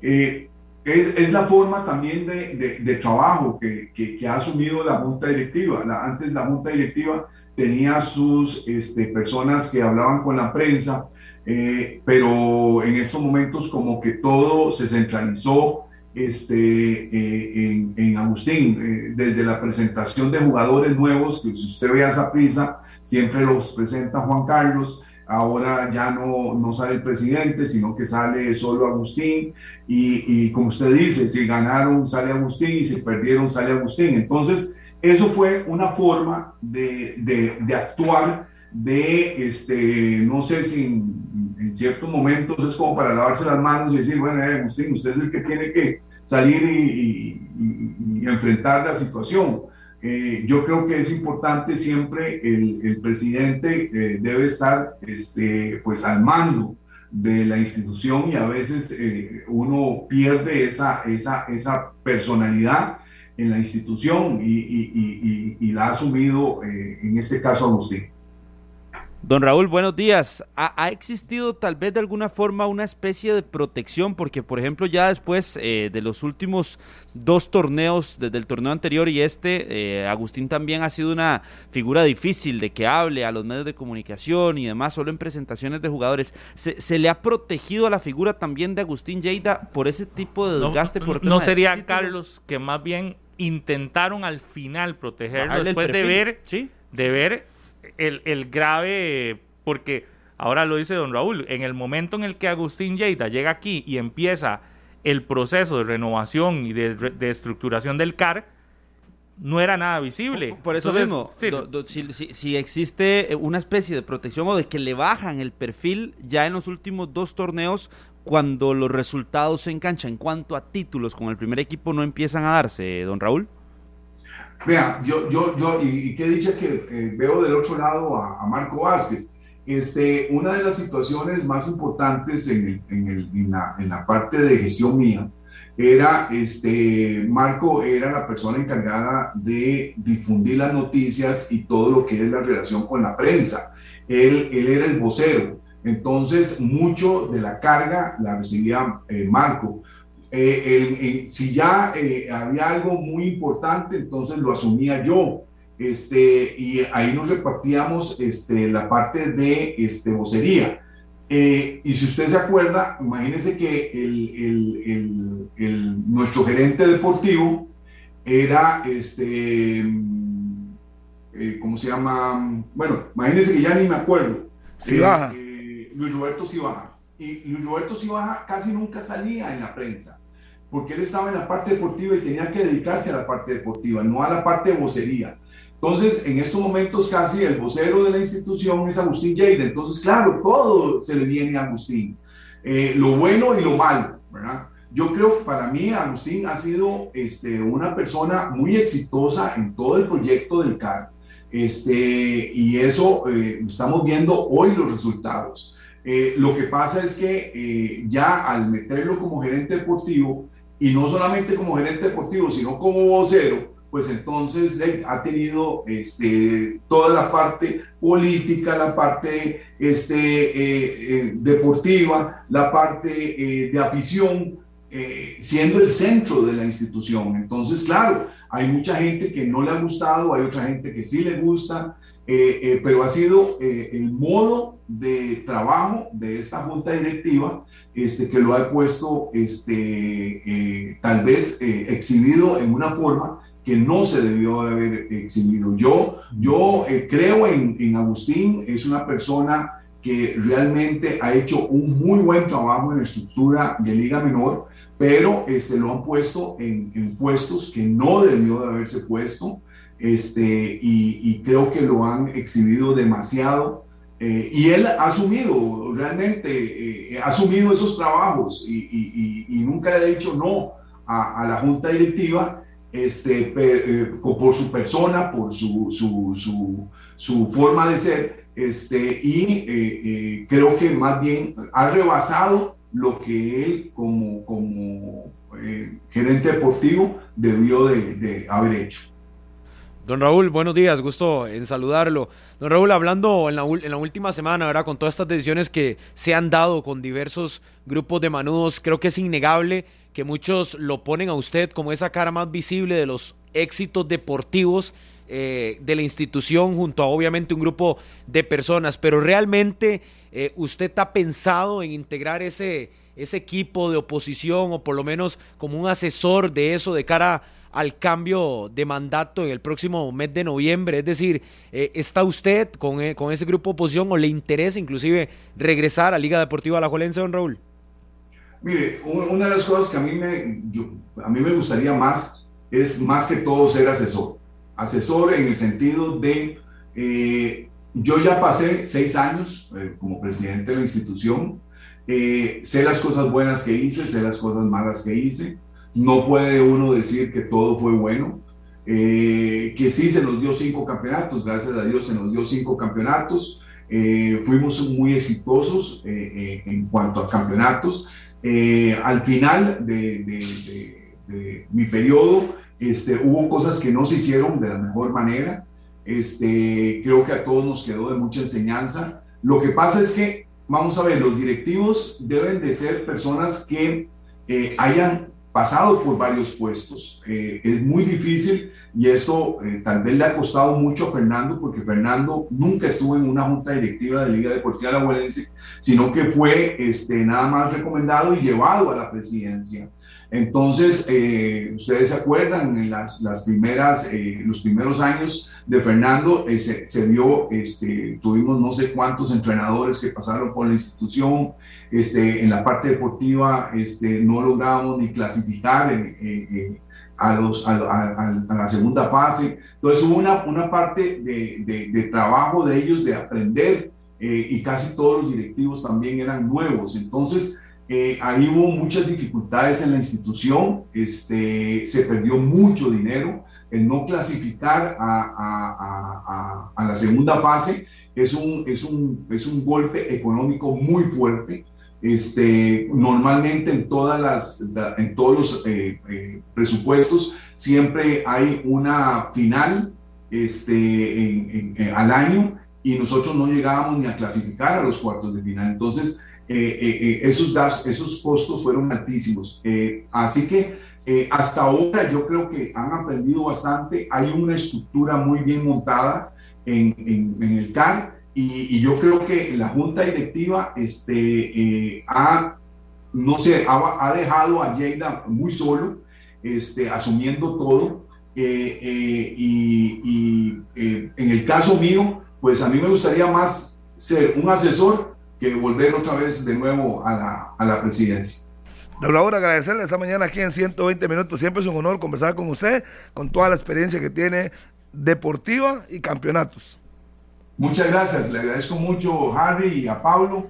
Este, un saludo y, gracias por haberlo llamado Muchas gracias, don Raúl. Un, un, gusto, como siempre. Bueno, ya lo decía don Raúl, ahí está en, en línea don Marco Vázquez, que efectivamente, vocero eh, lo que dice Raúl Pinto es totalmente cierto, don Marco. Eh, el tema de comunicación hoy es lo que más creo eh, después de los, de los resultados negativos es lo que más se le puede cuestionar a, la liga en, en, este momento porque evidentemente se expuso más de la cuenta la participación de un gerente deportivo que todo el mundo que ha hablado con nosotros lo ratifica que su trabajo en la creación del centro de alto rendimiento, en la puesta en marcha del proceso, en lo que se está haciendo ahorita, es extraordinario. Sin embargo, hoy lo que más se le puede achacar es eh, los resultados deportivos, que evidentemente no son responsabilidad de él, pero de ahí era la cara visible de, este proyecto, eh, de esta situación. Usted con la experiencia que vivió mm, eh, en todos esos años que ha estado dentro de Liga Deportiva Alajuelense, lo puede observar, lo puede analizar mejor. Qué gusto saludarle, don Marco. Igualmente, y buenos días a todos. Eh, eh, el, concepto de la, de la, gerencia deportiva tradicional que manejamos en la institución por años eh, cambió con la, con la, llegada de Agustín Yaida. Eh, y cambió porque él asumió esta, esta responsabilidad posterior a que había iniciado, digamos, el proceso de desarrollo administrativo y deportivo del CAR. Agustín Lleida llega a Costa Rica con la responsabilidad de manejar el CAR eh, sin embargo, en, un momento dado, la institución, la Junta Directiva toma la decisión de darle a él la responsabilidad de, manejar todo el área deportiva, incluyendo el, primer equipo. Era casi un eh, gerente general, prácticamente. Era, era, era algo por ahí. Eh, sí, sí coincido mucho con, con, con, Raúl en el sentido de que se, tuvo muchísima exposición, eh, yo en, determinado momento sentí que estaba muy solo. Eh, había sugerido en algún momento también la posibilidad de que la Junta Directiva nombrara una, una comisión técnica que lo acompañara. Se nombró una comisión que no funcionó porque no le, no le dieron pelota, en donde estaba Alvarito Mesén, estaba Harold Wallace, me parece, pero no fue empoderada de la manera correcta. Entonces Agustín siguió tomando decisiones, eh, digamos, por sí solo. Ahora, yo considero que el, trabajo que se ha hecho es, es importante. Eh, lamento la salida de él. Yo creo que él hizo todo lo posible también para lograr campeonatos. Eh, las contrataciones, las ventas de jugadores generó, eh, recursos frescos a la institución a través de las negociaciones de préstamos, de venta de jugadores. Eh, pero lamentablemente los resultados no se dieron, solo le faltó meterse a la cancha, a patear la bola, ¿verdad? Pero, pero eh, yo particularmente siento que el trabajo eh, fue bueno y ahora, bueno, lamentablemente volvemos a empezar, ¿verdad? Ahora él se va y vendrá otra persona que tendrá una vez más que empezar a, conocer a la institución desde adentro y empezar, ojalá, con un equipo de gente de fútbol a, a desarrollar eh, no solo lo que ya se ha hecho, ¿verdad? A darle continuidad a ese trabajo, sino pues a desarrollar lo que va a ser eh, un cambio generacional que se viene pronto para la institución. Don Marco, gusto saludarlo. Buenos días. Eh, ¿Qué le parece a usted el hecho de que sea extranjero? ¿Se tiene que optar por esa vía? ¿Es mejor esa vía, optar por esa vía ante lo que ya hizo Agustín Lleida? Depende, depende de los objetivos que estén planteándose. Y, les explico. Eh, nosotros podemos medir los resultados o la gestión de un gerente eh, por los objetivos que se plantearon al inicio. En el caso de Agustín Lleida, bueno, tenía claramente definido el CAR y eventualmente lo del primer equipo. Entonces podemos saber en qué áreas estuvo débil, en qué áreas estuvo, eh, tuvo fortalezas.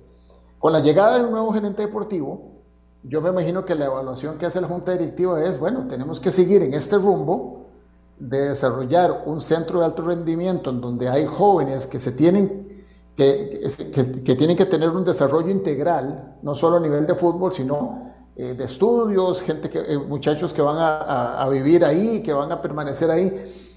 Eh, y yo lo que estoy viendo es que están buscando una persona que tenga la experiencia en esa área específica, eh, más allá de lo que es el, liderar, digamos, el primer equipo, que es también un área importante. Me preocupa el que tenga que empezar de cero. Me preocupa el hecho de que no conozca el fútbol de Costa Rica, que no conozca jugadores y que va a tener un, periodo de inducción en donde, eh, bueno, tendremos que vivirlo una vez más. Espero que eso no signifique que vayamos a perder terreno de todo lo que se ha hecho, principalmente en la, en la parte del desarrollo del CAR, que sería una de las áreas que más me preocupa.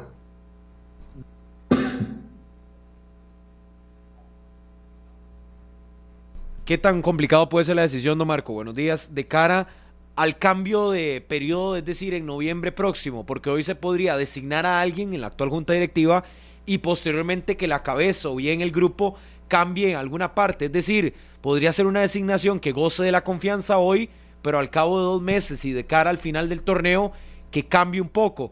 Y lo otro es, bajo lo que usted nos argumentaba de, esa, de ese poder prácticamente absoluto en la parte deportiva que llegó a tener Agustín Lleida, debería de volver a separarse, es decir, la administración de todo lo que es el centro alto rendimiento, divisiones menores y demás, y otra parte más técnica del primer equipo masculino. Vieras que no, no estoy muy seguro que, que, podamos separar una cosa de la otra. Eh, yo creo que eh, parte de la decisión que se tomó para incorporar a Agustín dentro de, ya dentro de lo que eran funciones en el primer equipo, eh, era precisamente para poder integrar todo el área deportiva en una sola unidad. yo estoy de acuerdo con eso, yo no, no creo que podamos separarlo probablemente podríamos, eh, podríamos pensar en una gerencia deportiva que tenga gente a nivel administrativo manejando el CAR eh, y por supuesto el equipo de trabajo dentro de lo que es el primer equipo, eh, pero que esté todo integrado. yo sí creo que debe de existir coincidencia entre la gente que vaya a ingresar a la junta directiva ahora, eh, no sé si va a ser el mismo grupo o va a ser algún grupo eh, externo que, que, se postule, pero sí debe existir coincidencia porque ya lo están nombrando. O sea, la, eh, el, el, presidente que entre va a entrar ya con un gerente deportivo nuevo que ha sido nombrado por esta junta, ¿verdad? así que no hay, no hay, o sea, es, es lo que es, ¿verdad? No tenemos otro, otro camino. Yo lo que sí espero es y, como les digo, eh, mi preocupación eh, está en que venga una persona de afuera que no conozca el, el, teje y maneje de lo que es eh, una organización como la que tenemos hoy por hoy y que tenga que empezar un proceso ahí de, de, aprendizaje sin gente alrededor que lo pueda apoyar. Y, les voy a decir por qué. En Costa Rica, eh, la carrera, si le podemos llamar así, de dirigente no es una carrera. O sea, nosotros en algún momento fuimos llamados por algún amigo, por una persona cercana a la junta directiva y nos integraron. Yo, yo ingresé en la época de Mario Chacón en una comisión y estuve con seis, siete presidentes durante toda mi carrera en la liga. Pero eh, fui aprendiendo en el camino. O sea, yo, yo no, no tengo formación deportiva. Entonces, normalmente las juntas directivas están conformadas por gente que no es gente de fútbol. Y eso no es solo con esta junta, es, es, es histórico. Eh, a diferencia, por ejemplo, de casos como, como los de como Jafet Soto, como, como Justin Campos, como Wanchop, gente que jugó en el exterior, que luego tuvo algún tipo de experiencia administrativa en, clubes del exterior y fueron formándose ya en, temas de, dirección deportiva. Ese es el problema que tenemos. Entonces, es, a veces es un tema de, ocurrencias, y lo digo con mucho respeto, no, eh, no solo por esta junta, sino por, por juntas anteriores. Y les voy a, les voy a contar una historia. Eh, yo recuerdo estar con don Jorge Luis Pinto en, junta directiva de Liga Deportiva Alajuelense, eh, haciéndole algunas preguntas y don Jorge Luis me volvía a ver como diciendo, ¿y este, este de qué está hablando? Eh, porque porque era, un, era un aficionado que estaba haciendo unas preguntas a un técnico, a un profesional de fútbol, y, él, no entendía cómo yo podía hacer preguntas que realmente no venían a sumar, y, y lo tengo que admitir en aquel momento, no venían a sumar a, lo que era el desarrollo, eh, a lo que era una reunión formal con un director técnico que había venido a Costa Rica. Eso nos pasa. Entonces, el, que podamos evaluar a la persona que viene o no corresponderá a, una, a, un, a un lineamiento de la Junta, corresponderá a objetivos muy claramente planteados para que la gente que entre pueda leer el, el, este, listado de, requisitos que necesitamos y diga, sí, esta es la persona correcta. ¿verdad? Sí, qué, trabajo y qué tarea más, más, más eh, fuerte e importante se tiene en este momento que vamos a estar a la espera de que en una hora se haga el anuncio oficial eh, de, lo que la liga hoy va eh, a, anunciarle, valga la redundancia, a sus, a sus aficionados. Don Marco, un gusto saludarle como siempre y vamos a estar muy al pendiente para luego analizar, ¿verdad? Lo que venga de decisiones y, lo que e, en la liga vendrá dos meses de decisiones, ¿verdad? E, e, a partir de ahorita, con esta eventual salida de Lleida, más eh, el cambio de junta directiva, además, viene, vienen movimientos en, en el cuadro de Liga Deportiva La Juelense que hay que analizar y que hay que observar este, detenidamente para, ver lo que se proyecta a futuro en el cuadro Manu. Hay, hay, eh, sí, hay aires de cambio. Eh, por un lado, también la, la, opinión de algunos exdirigentes que creemos que, que, una figura como la de Joseph Joseph debe permanecer en la liga, otros creemos que, que la exposición que puede tener eh, la presidencia es demasiado para una figura como él que tiene que es eh, de muy bajo perfil, un empresario muy ocupado, entonces ahí suenan otros nombres, ¿verdad? En este momento el ambiente, con este cambio de Lleida, con con algunos grupos que he escuchado que se están armando. Eh, va, va a ser muy interesante evaluar de aquí a noviembre cuando vengan las elecciones y por supuesto a futuro, ¿verdad? Cuando ya se tome la decisión de, de quién va a dirigir los destinos de la institución a partir de la salida de Fernando Campo y quién va a ser el que va a dirigir eh, también a futuro todo lo que es el área deportiva. Así que son, vienen, vienen semanas de mucho movimiento político, mucho movimiento mediático, así que ahí veremos qué sucede. Gracias, don Marco, muy amable. Con gusto, nos vemos. Un placer. Marco Vázquez, ex integrante de Junta Directiva, ex vocero de la institución, gerente también, ¿verdad? En algún momento. en algún momento gerente general. De Liga Deportiva La Juelense. Sí es. Vamos a la pausa, pero antes le cuento que disfrutemos juntos el 50% de descuento en los restaurantes. Harry, a usted que le encanta, el novillo alegre. Le encanta Matsuri. claro. Panevino para comidita así, italiana. Y Estación Atocha, que ahí es más española. al pagar con tus tarjetas del BAC Credomatic, 50% de descuento. ¡Ópale! 50, así que ya puede llevar e invitar a Carlos Serrano si gusta. No, la macha que me adelante el regalo cumpleaños. No, no, vamos, vaya conmigo, vaya conmigo. Vaya conmigo, Harry. No, no voy con la macha, yo no.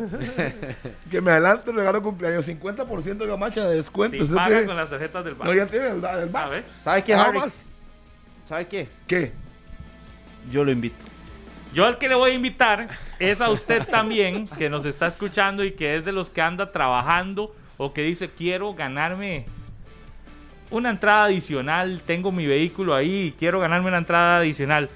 Pues si usted es socio o quiere ser socio, registrate en Didi Conductor y recibí un bono de gasolina de 15 mil colones. Sí, 15 rojos. Es muy fácil ganar. Solo debes completar 30 viajes de tu primera semana o en tu primera semana usando el app. Y ahí entonces completó la primera semana 30 viajes y de inmediato le llega su bono, 15 mil colones de gasolina. Inscríbase, usted en tres días hace los 30 viajes. Muerto risa. Es por tiempo limitado, tenés que aprovechar esa posibilidad. Didi, cada viaje, un éxito. Afílese. Par de recomendaciones. Harry, generemos plata Buenísimo. en Didi y nos vamos para, para invitarlo a comer. Ya cambió todos los planes. ¿Ves? Por no ya vamos a la pausa y ya venimos con más. Celebra con los grandes amores de la vida. Compra en los comercios participantes a tasa cero con tus tarjetas Mastercard y participa por premios especiales. Aplican restricciones. Conocer las condiciones en backcredomatic.com. Le repito, backcredomatic.com. Tasa cero, tarjetas Mastercard. Eh, hoy además de todo lo que se ha estado dando, hoy anuncian la Vuelta Ciclística Costa Rica oficialmente. Se hará el anuncio de lo que viene este año de la Vuelta. Regresa dos años después de, de no realizarse.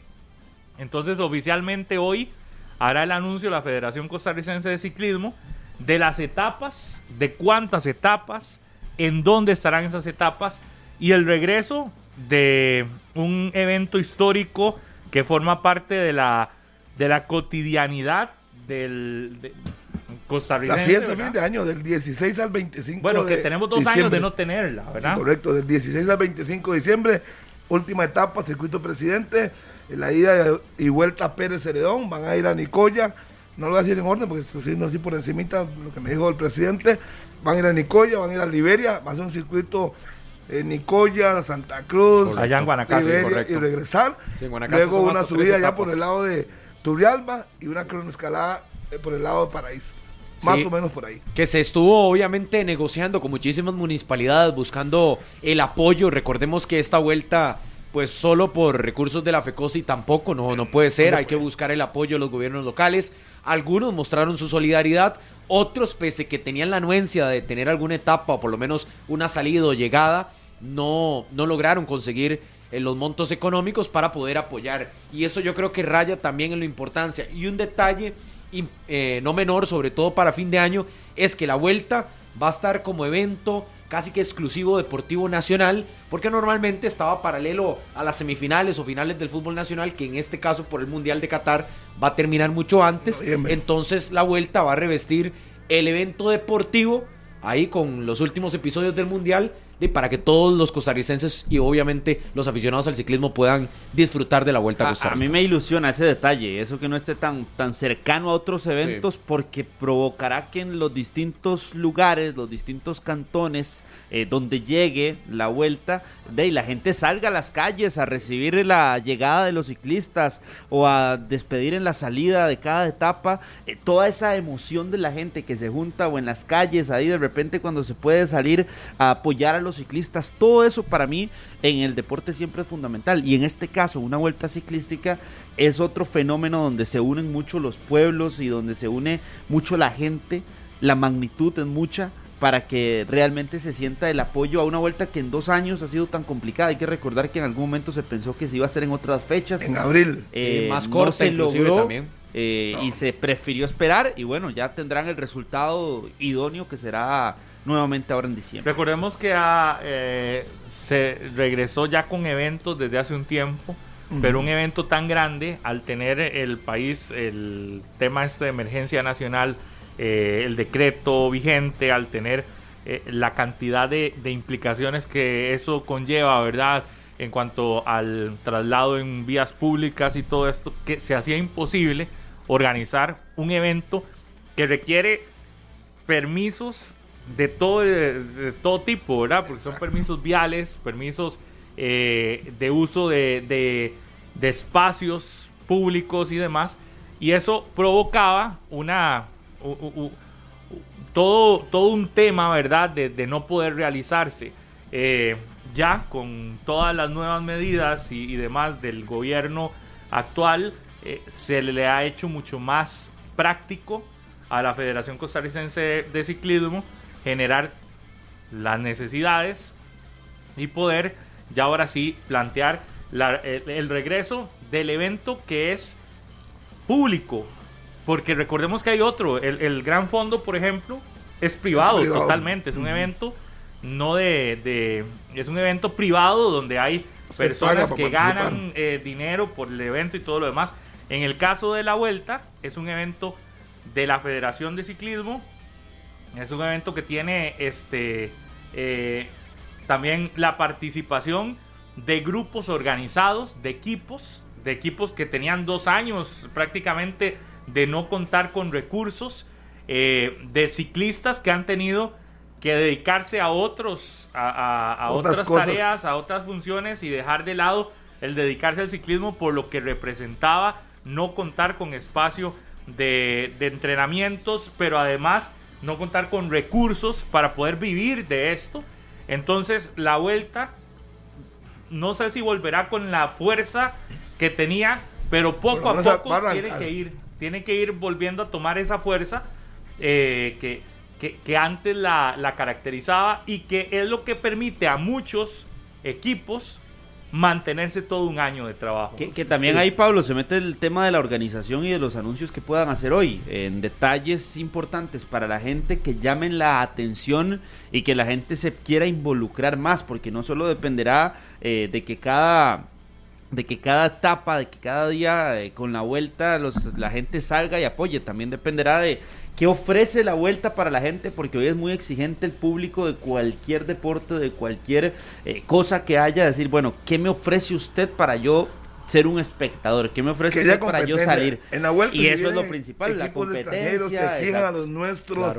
Y yo creo que eso es muy importante. Yo creo que lo han tomado en cuenta. Daniel Bonilla tendrá su oportunidad de defender su, título. Es el último campeón. Eso es una, un handicap. El primer que puede defenderlo a ver qué pasa, cómo se ha preparado el Tienda del Globo, que tiene más de 40, 45 años de forma interrumpida, vuelve a la competencia, entonces hay cosas interesantes. Y, no solo la competencia, Harry, sino que creo que no, no, no deja de ser vital el que ahora la reglamentación, eh, hace recientemente en la Asamblea Legislativa se aprobó, de hecho, una ley para la regularización de los espectáculos deportivos públicos en las vías nacionales, y eso establece una reglamentación que también ya se hizo, inclusive con presencia de los de las carreras de atletismo, los organizadores también de la Federación Costarricense de Ciclismo y que eso hace que ya existan normas muy específicas para asegurarse. No solo que el espectáculo sea bueno a nivel deportivo, sino que haya orden en las llegadas, en la realización, en la limpieza post evento, en la seguridad de los deportistas, en la seguridad de los espectadores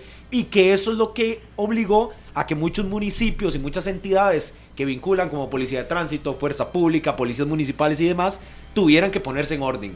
Es decir, ya no son a tres semanas del evento que usted se armó, hicimos un grupito, hicimos una carrera o hicimos un evento de ciclismo. No, no, señor. No, que eso hace llegar a que se haga con la formalidad de vida. Entonces, eso no ratifica que no solo lo que dice Carlos, sino que también haya una competencia y que los equipos se puedan centrar ya en la parte deportiva, porque las organizaciones deben cumplir con muchos requisitos que ahora se han como puesto debe ser, como debe ser, que a pesar de que eso tal vez, porque, porque ese es un, un detalle que tal vez antes, eh, sin existir, de yo creo que eh, las vueltas, Harry, que usted que tiene prácticamente todas, no, todas la mitad. todas, ya, le puso, En los últimos años tiene muchas, Harry.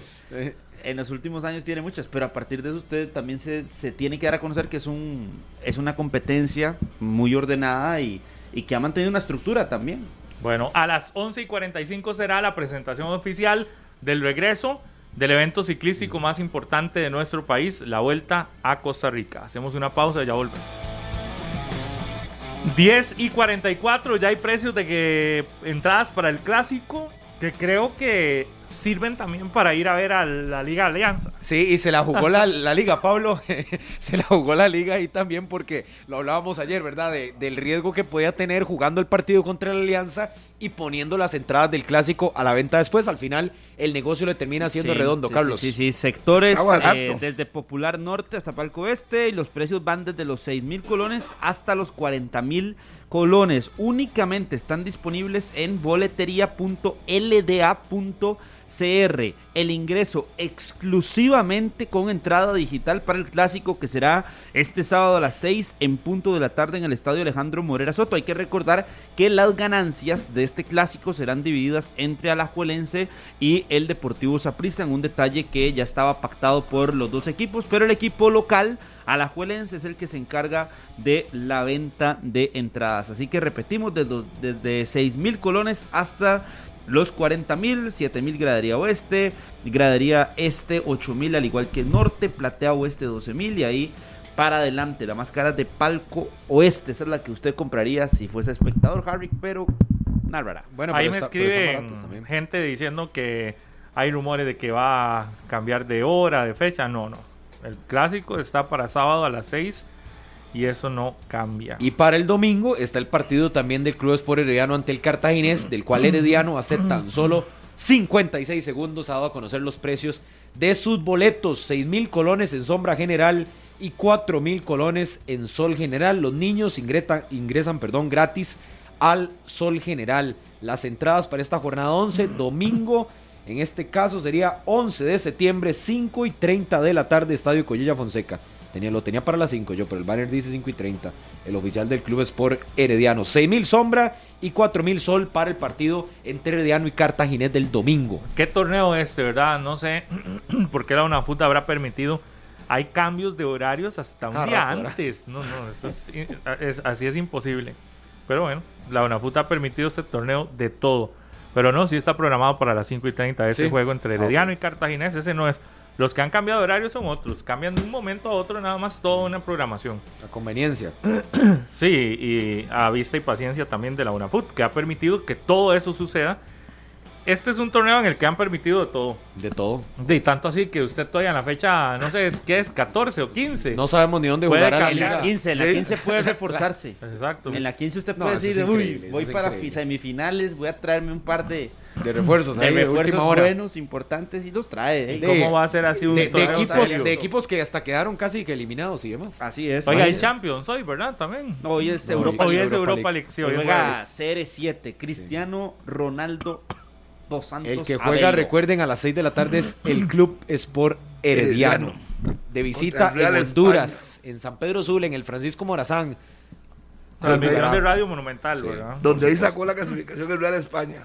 Ante el Cartaginés. Pero yo creo que se aprenden de los errores, ¿verdad? No creo que Hernán sea, como dicen, no, no, que vaya a ser un error infantil. Ahora, es más calculador. No, y le, le, aportó otro dato. Estuvo también en el Real España. Estuvo jugando en esa cancha donde sacó muy buenos resultados y fue campeón en Honduras. Hernán Medford Bryan, quien dirigió al equipo aurinegro de San Pedro Sula, en este caso el Real España, rival hoy del Club Sport Herediano. Creo historia, campeón en Guatemala, campeón en Honduras, campeón en Costa Rica. Eh, Hernán está solo.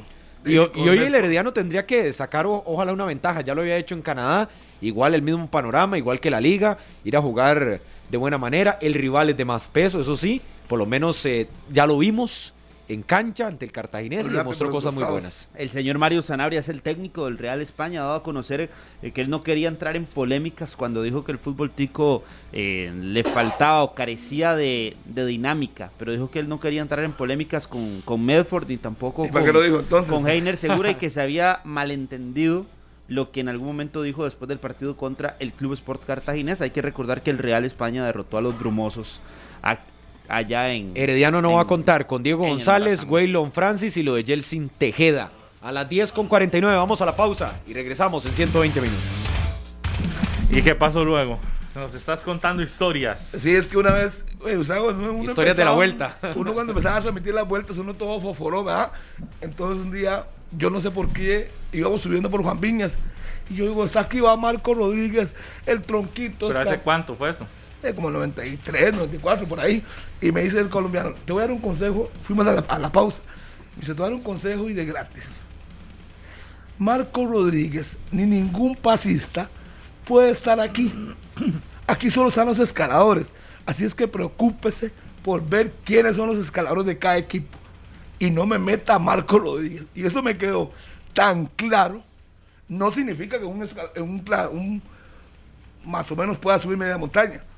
Pero alta montaña no. Y obviamente ese consejo me quedó, pero grabado en la mente. Jamás pondría un pasista en alta A montaña, subir. subiendo el cerro de la muerte. Jamás. Eso es la anécdota que le estaba ¿Qué contando. es un pasista? Para los que no saben mucho de ciclismo. Andan en el plano. Buenos para el plano, suben velocidades de 50. Los que son rápidos. Rapidísimos, pero no suben. Entonces me decía, no, nunca se le ocurra ¿Y los eso". que suben, cómo se les dice? Montañistas. Escaladores, escaladores, escaladores, escaladores. Y, normalmente son chiquititos, bien empacados, y tienen mucha fuerza en los pies. Gordillos. No, no. No, chiquititos, gordos no. empacados. Entonces yo me quedaba viendo, mira, tiene razón. Ahí cuando vi a no, no Raúl. Mo- Raúl Gómez, Raúl Montaña, etc. ¿Cuáles son sus etapas favoritas, Harry? El cerro, el cerro me encanta.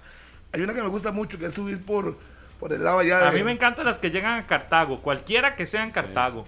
Y en cualquier zona de Cartago. cuando más a la gente llega.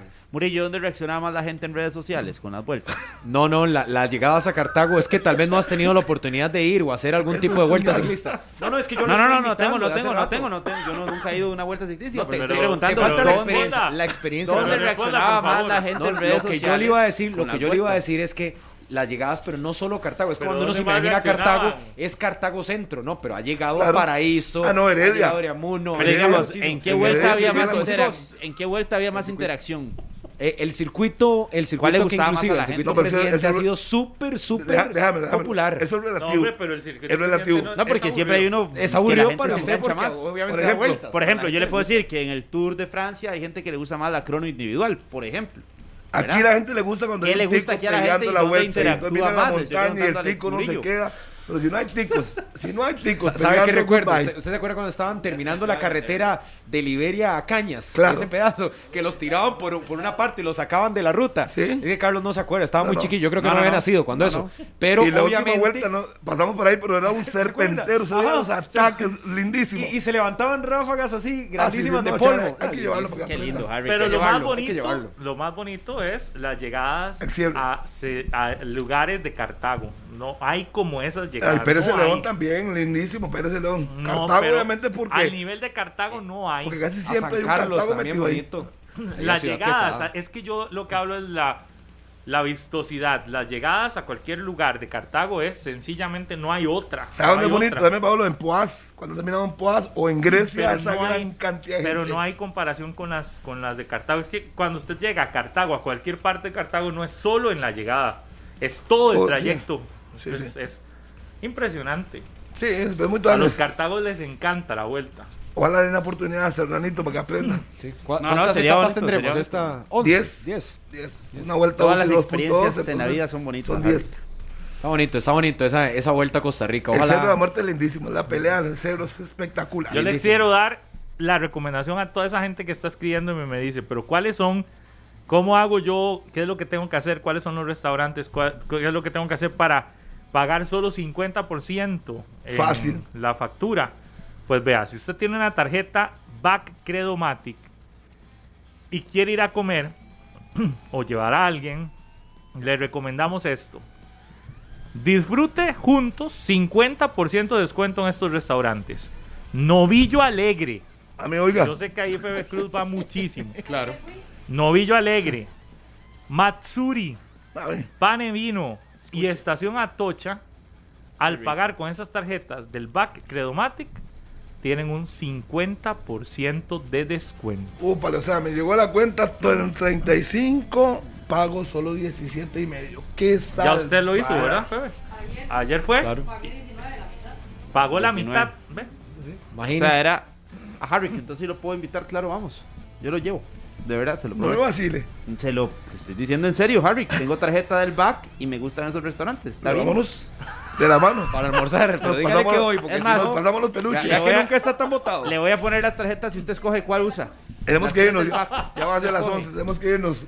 Para todos, gracias. Buenos Usted días. escoge cuál. Esto fue 120 minutos. Chao. Este programa fue una producción de Radio Monumental.